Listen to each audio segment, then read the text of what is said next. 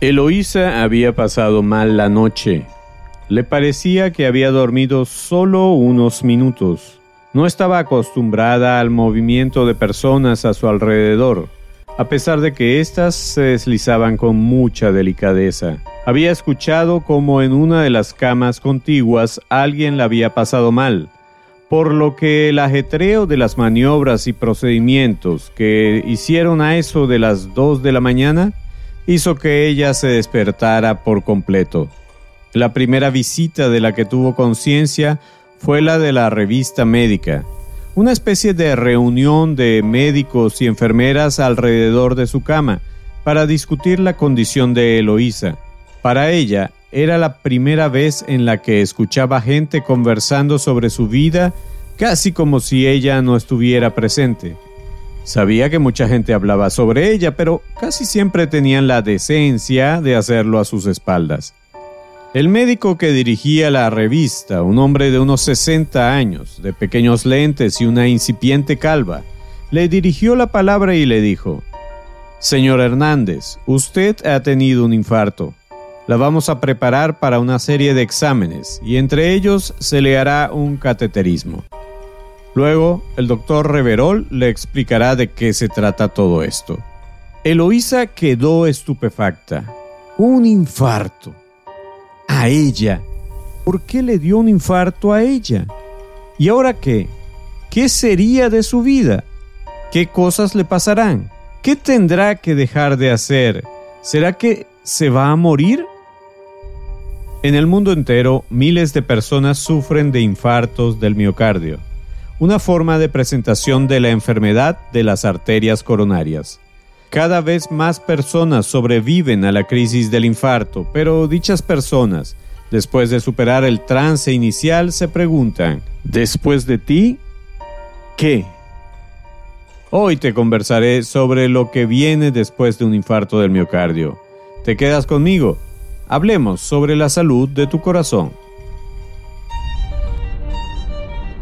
Bienvenidos a Superviviente de Corazón, un podcast sobre ciencia, estilo de vida y salud cardiovascular.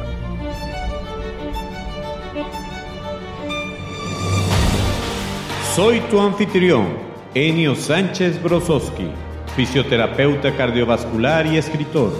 Hablemos sobre la salud de tu corazón. ¿Listos para empezar?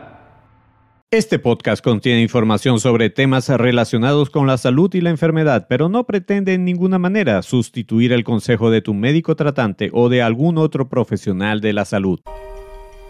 Hola, ¿cómo estás? Bienvenido, bienvenida al tercer episodio de tu podcast de salud cardiovascular. Estoy muy ilusionado con que este podcast esté llegando a tus oídos, a tu mente y lo más importante, a tu corazón.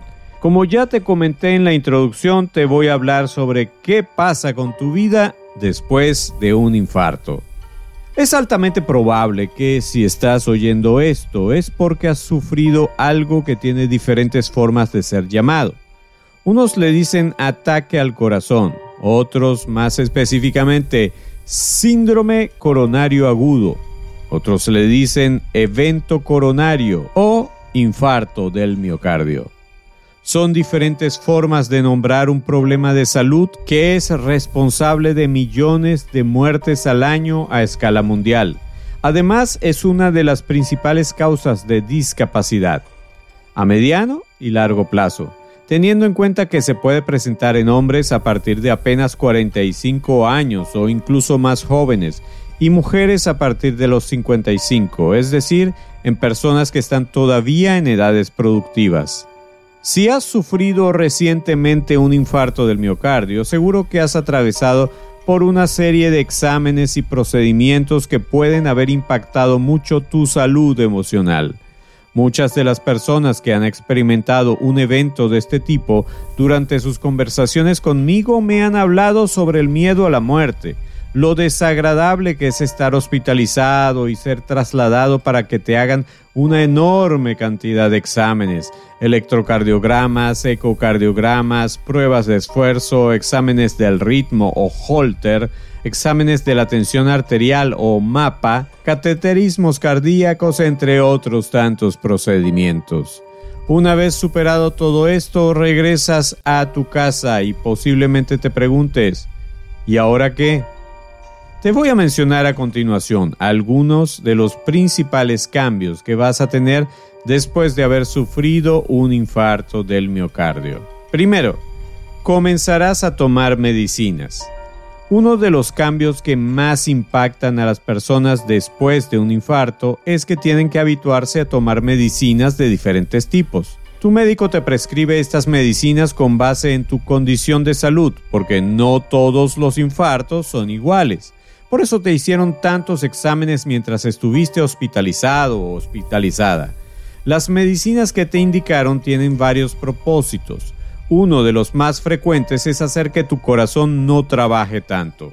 Es como para darle al corazón una especie de descanso después del infarto, aunque muchas veces se trata de mantener a tu corazón trabajando en forma, digamos, relajada o inteligente durante el resto de tu vida. Por eso es posible que te hayan indicado medicinas para bajar tu frecuencia cardíaca y encuentras ahora que tu corazón late a 54 o 60 latidos por minuto, mientras que antes latía entre 70 y 80 veces por minuto. También te van a controlar la tensión arterial, porque un corazón con presión arterial alta está más presionado. Y no es la idea que esté así. También hay medicinas para normalizar el colesterol, mejorar la función de las arterias, disminuir la posibilidad de que las arterias se obstruyan, entre otras funciones. Lo cierto es que tendrás que acostumbrarte a que las medicinas van a acompañarte prácticamente por todo el resto de tu vida, aunque tu médico te las cambie de vez en cuando. Y ser dependiente de las medicinas es uno de esos choques que pegan un poco en el ego o en el bolsillo. Y eso es algo para lo que quizás no estabas preparado o preparada. Pero abandonar las medicinas por tu cuenta no es lo correcto, no lo hagas nunca, consulta siempre con tu médico. En segundo lugar, te indicarán exámenes de rutina y chequeos periódicos. Otro de esos cambios que se producen después de un infarto es que tendrás que acostumbrarte a visitar al médico más periódicamente. Antes de haber sufrido un infarto es probable que tú hayas ido al médico solo cuando te sentías mal. Después del infarto el control cardiológico es imprescindible y no puedes omitir tu visita al médico por el hecho de que te sientas bien. Es probable que pienses que estoy exagerando o que simplemente soy un promotor del uso de los servicios de salud porque soy un profesional de la salud, pero eso no es así. Es decir, sí soy un profesional de la salud, pero esta recomendación que te hago de asistir a tus controles médicos se basa en que lamentablemente, y esta es una de las noticias que no me gustan dar, porque son malas, la enfermedad de las arterias coronarias es progresiva. Como te dije al comienzo de esta sección, el infarto no es la enfermedad, sino la manifestación de la enfermedad. La verdadera enfermedad está en las arterias coronarias, esas que llevan la sangre al corazón. Y esa enfermedad tiende a progresar, por lo que tu médico tiene que evaluar cómo está evolucionando todo. Y para ello te va a indicar una serie de exámenes para ver cómo está tu sangre, la fuerza y flexibilidad de tu corazón, su ritmo, cuánto te sube o te baja la tensión arterial, entre otras tantas cosas. Al final te vas a acostumbrar a estas visitas y exámenes de rutina y vas a ver que, si todo va bien, la enfermedad y sus consecuencias tenderán a estabilizarse o mejorar. En tercer lugar, vas a tener algunas molestias o síntomas. No quiero predisponerte, pero mientras te adaptas a los nuevos medicamentos y de acuerdo con cómo esté funcionando tu cuerpo después del infarto, es muy posible que sientas algunas cosas como mareos, dolores en los sitios en los que te hicieron algún procedimiento, como por ejemplo en los sitios por donde te metieron un catéter, Puedes también sentir pesadez o ardor en el estómago como consecuencia de las medicinas nuevas que estás tomando e incluso episodios de ansiedad o depresión. Todo eso es transitorio. De persistir más allá de los primeros dos o tres días después de haber llegado a casa, te sugiero que busques asistencia médica. En cuarto lugar, te sugerirán ir a un programa de rehabilitación cardíaca. También es altamente probable que tu médico te refiera a un sitio, casi siempre es una especie de gimnasio en un hospital o una clínica, en el que te pondrán a hacer ejercicio y te enseñarán a comer más sanamente, así como a lidiar con el estrés y corregir aquellos hábitos que te hacían daño. Los centros de rehabilitación cardíaca te ofrecen programas dirigidos por una gran gama de profesionales de la salud. Posiblemente haya médicos cardiólogos, médicos de rehabilitación física, fisioterapeutas, psiquiatras, psicólogos, nutricionistas, terapeutas ocupacionales, licenciados en valoración cardiopulmonar, enfermeras, etc. La idea del programa es que tú hagas una especie de entrenamiento en técnicas y hábitos para vivir más saludablemente bajo la supervisión y cuidado de un equipo de salud muy completo. Es un concepto muy avanzado y de alto nivel de desempeño. Existen diferentes modalidades de oferta de este tipo de servicios, pero lamentablemente no están tan masificados como deberían y es probable que haya poca disponibilidad de estos cerca de tu domicilio. En quinto lugar, tendrás que aprender a vivir saludablemente. Si bien es cierto que has salido de una experiencia potencialmente peligrosa, el enfoque de tu vida no debe ser huir de otro problema semejante al que ya tuviste. Debes centrarte en aprender a vivir de una manera superior a como has vivido hasta ahora. Sobre todo, desarrollar un estilo de vida en el que puedas modificar, entre otras cosas, por ejemplo, tus hábitos. Fundamentalmente debes dejar de fumar, comenzar a comer adecuadamente y ser físicamente activo o activa, entre otras rutinas. En segundo lugar, debes optimizar tus relaciones darle prioridad a aquellas relaciones que te edifiquen y permitan tu crecimiento. Ya es suficiente de relaciones tóxicas que solo te causan estrés, ansiedad y preocupación. No te digo que a partir de hoy procures divorciarte, pero hay relaciones personales que sí deberás dejar y otras las deberás replantear y reformular. También deberás modificar las emociones. Este es otro aspecto que debes controlar. No debes dejarte llevar por los impulsos del momento, puesto que muchas emociones explosivas generan tal aumento del trabajo cardíaco que puede desencadenar arritmias o crisis de subida de la presión arterial. Por el contrario, intenta darle pie a las emociones gratificantes y positivas. También debes modificar tus pensamientos. No solo debes llenar tu cuerpo de ejercicio y alimentos nutritivos, sino también tu mente de pensamientos positivos. Los pensamientos catastróficos, fatalistas, depresivos tienen que ser desterrados. Martín Lutero escribió, no puedes evitar que los pájaros vuelen sobre tu cabeza, pero sí puedes evitar que se aniden en ella. Y es así. Un pensamiento fatalista, derrotista, puede surgir de pronto en tu mente, pero no debes recurrir a él cada vez que tengas un problema o un inconveniente. También un cambio más es el de las actitudes. Actuar de manera hostil o de manera agresiva de igual forma que una actitud sarcástica o burlista a la larga te hace subir la presión arterial, aumenta la tensión y rigidez de tus músculos y eso daña tu corazón. Sustituir tales actitudes por algunas otras que refuercen la esperanza y el optimismo te será muy favorable. En sexto lugar, otro cambio importante que puede venir después de un infarto es que quizás tengas que hacer algunos cambios en tus circunstancias. Tal vez sea algo tan simple como tu horario de trabajo. Tal vez sea algo más profundo como tu tipo de trabajo.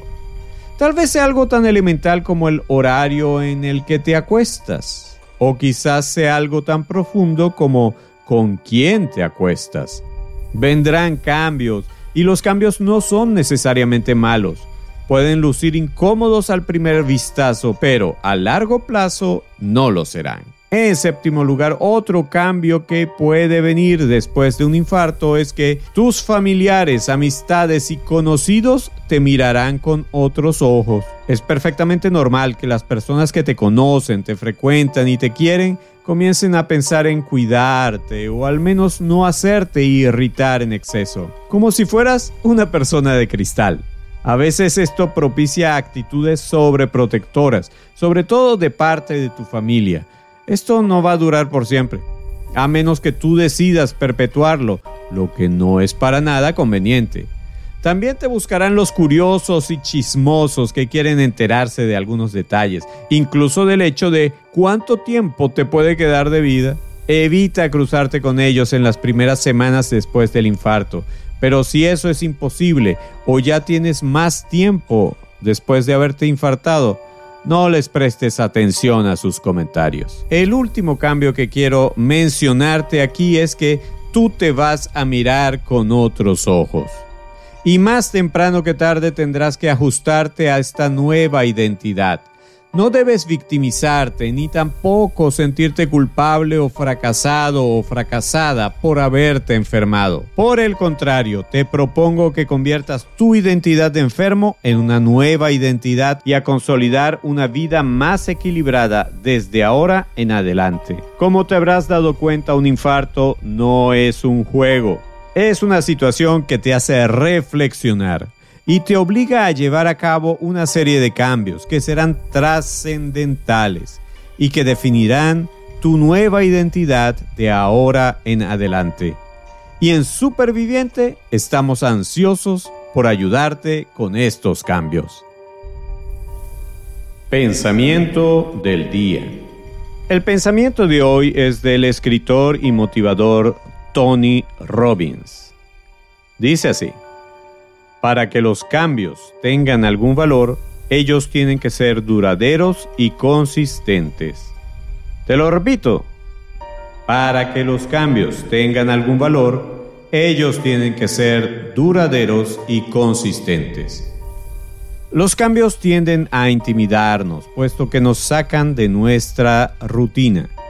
Tener un infarto es un punto de quiebre para la mayoría de quienes han experimentado este tipo de circunstancia. Por consiguiente es de esperar que las cosas cambien después de un infarto. Si tú propones cuáles cambios vas a realizar y por qué, eso significa que estás al mando del timón de tu vida. Si dejas que sea el infarto el que decida por ti, más bien eso traerá más resistencia al cambio y frustración por haber tenido que cambiar algo que tú no decidiste. Mi consejo, involúcrate en el cambio, gestiónalo tú mismo. Y si tú estás oyendo este podcast y no tienes un infarto, no tienes por qué esperar a que tu salud se deteriore para comenzar a tomar medidas de prevención. Comienza ahora y el primer paso que debes dar es buscar la información que sea clara y confiable. Tú no te diriges a un sitio sin antes saber en qué dirección queda. De igual manera, no puedes comenzar a vivir más saludablemente si no sabes cómo hacerlo. Y precisamente para esto existe este podcast.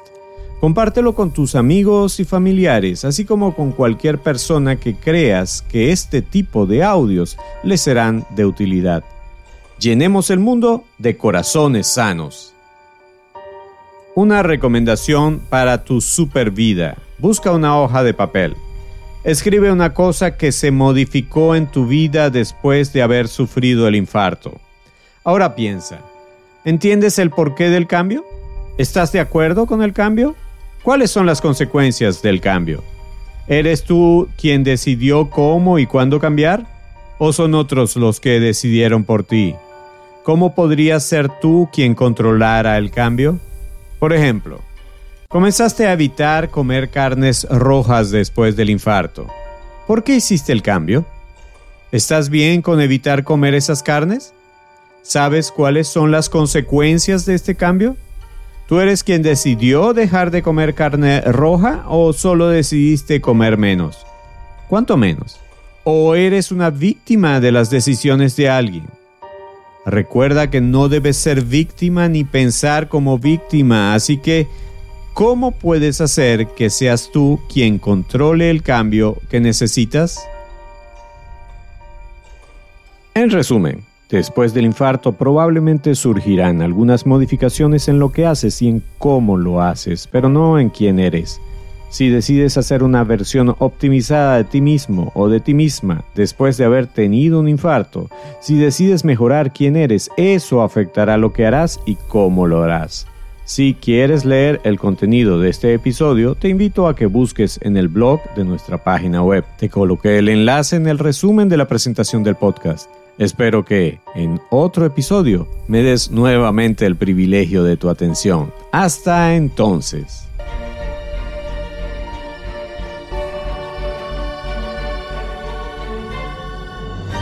Por hoy llegamos al final. Gracias por tu amable atención. Si te gustó este episodio, suscríbete y descarga otros episodios. Síguenos en nuestras redes, comparte el podcast con otras personas y si quieres, califícanos con 5 estrellas. Eso es de mucha ayuda en esta labor. Busca más información y recursos en nuestra página web www.super-viviente.com. Recuerda que superviviente son dos palabras y super lleva tilde. Hasta el próximo episodio, donde seguiremos hablando con fundamento sobre la salud de tu corazón.